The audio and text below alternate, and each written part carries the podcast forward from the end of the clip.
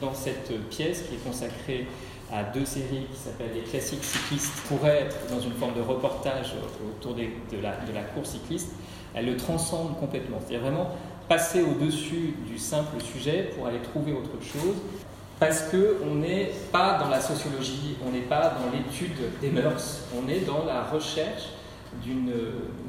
Voilà, on fait accéder à une petite histoire avec un petit H à la à la grande histoire. Ce qui est un peu, quand, quand on voit les réalistes, hein, Courbet, c'était déjà cette idée-là de faire des sujets du quotidien, même au XVIIe siècle chez les frères Lenain, euh, ce qu'on vit nous au quotidien a autant d'intérêt que la peinture religieuse, la peinture d'histoire ou mythologique.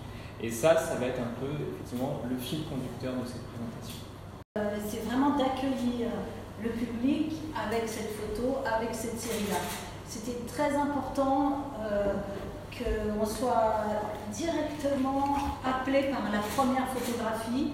C'est un homme qui est tombé, il est à la fois doux et mélancolique, il est à la fois intérieur et il a une force, euh, ben, il a une force intérieure euh, incroyable.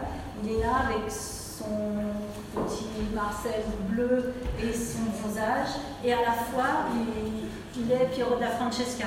C'est-à-dire que tout, dans cette image, enfin, rien n'est perceptible du premier coup et en même temps, il y a quelque chose d'attirant et de doux et de triste. Et euh, commencer par cette série Ceux qui ont la foi, c'était important, ça posait euh, l'exposition. Euh, cette série a été réalisée en 2003. Je travaille toujours de la même manière avec un appareil photo qui s'appelle une chambre 4.5. C'est très important, ce sont des négatifs, je fais très très peu d'images.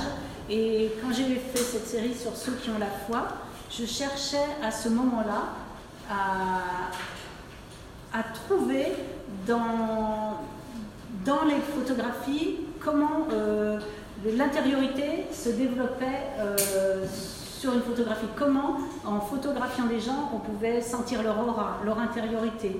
Et c'était le terme de dix années de travail que vous allez voir avant, qui étaient des travaux sur la vie quotidienne.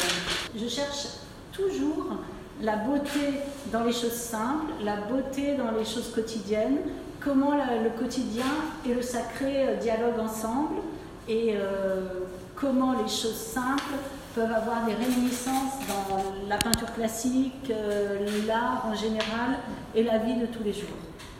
Et j'aimais beaucoup qu'on accueille, euh, qu'on vous accueille avec cette photo, ces deux photos, bien sûr, aussi de douceur, de contemplation. C'était important pour poser l'ensemble de l'exposition.